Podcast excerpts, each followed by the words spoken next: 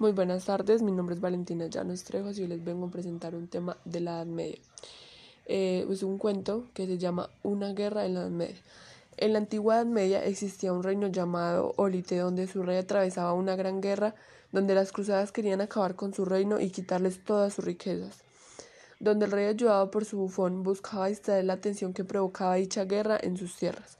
El bufón utilizaba todo tipo de chistes, trucos, para que la corte del rey no presionara al rey. Mientras esto el rey se reunía con sus caballeros para buscar una solución, ya que estaban perdiendo muchos hombres y recursos para defenderse de las cruzadas, que cada vez eran más y más sanguíneas. El, el, rey reunido con sus caballeros y sus más distinguidas damas, damas buscaban una solución, ya que sus hombres estaban siendo diezmados por las espadas, arcos y flechas de sus enemigos.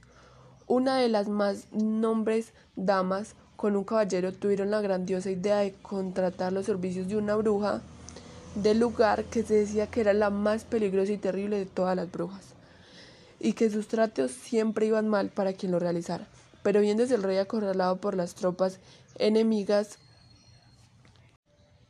y por el pueblo, donde ya empezaron a salir arlequines a poner el pueblo en su contra por no hacer algo rápido, el rey tomó la decisión de llevarse a dos de sus mejores caballeros y emprender el camino para llegar a la montaña más alta de su pueblo, llamado Cerrotojo, donde la bruja estaba esperándolo.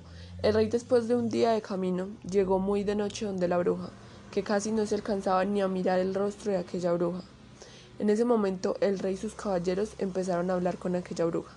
Después de un buen rato la bruja le pidió al rey que le dijera a sus caballeros que salieran mientras ellos llegaban a un acuerdo Después de una larga luna sale el rey y le dice a sus caballeros que ya podían irse.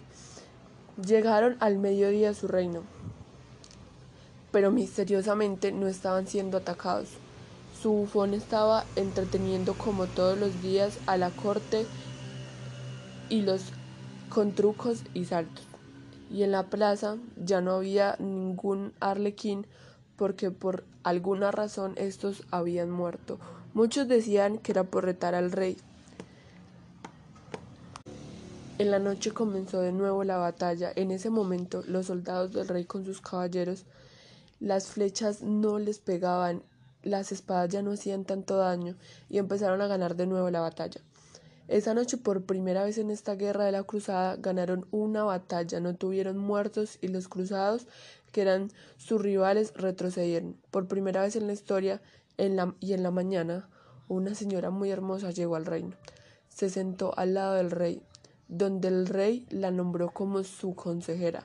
Mucha gente se le hacía tan raro que alguien que nunca habían visto fuera nombrada como consejera.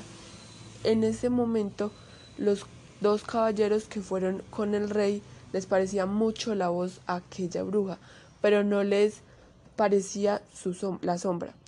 Los caballeros siguieron con la duda, pero no, no colocaron cuidado. En esas cuatro noches que seguían la, la cruzada empezaron a abandonar dichas tierras, porque los cruzados empezaron a enfermar, sus armas empezaron a dañarse, sus espadas ya no tenían filo, sus arcos se partían, sus escudos se dañaban al primer golpe, los soldados del rey en cada batalla eran más fuertes desde la llegada de aquella mujer las batallas eran mucho más fáciles. Después de un mes de las cruzadas, las cruzadas deciden retirarse completamente y no volver nunca. Pero en ese instante el rey cayó enfermo de algo que nunca se había visto antes. Pero en sus últimos días su consejera se convirtió en su esposa y futura reina. En ese momento sus dos caballeros, en pleno consejo con su nueva reina y el consejo del rey, la enfrentaron y le dijeron, tú eras la, bruja que nos ayudó en esta guerra, ¿cuál fue el precio que el rey pagó?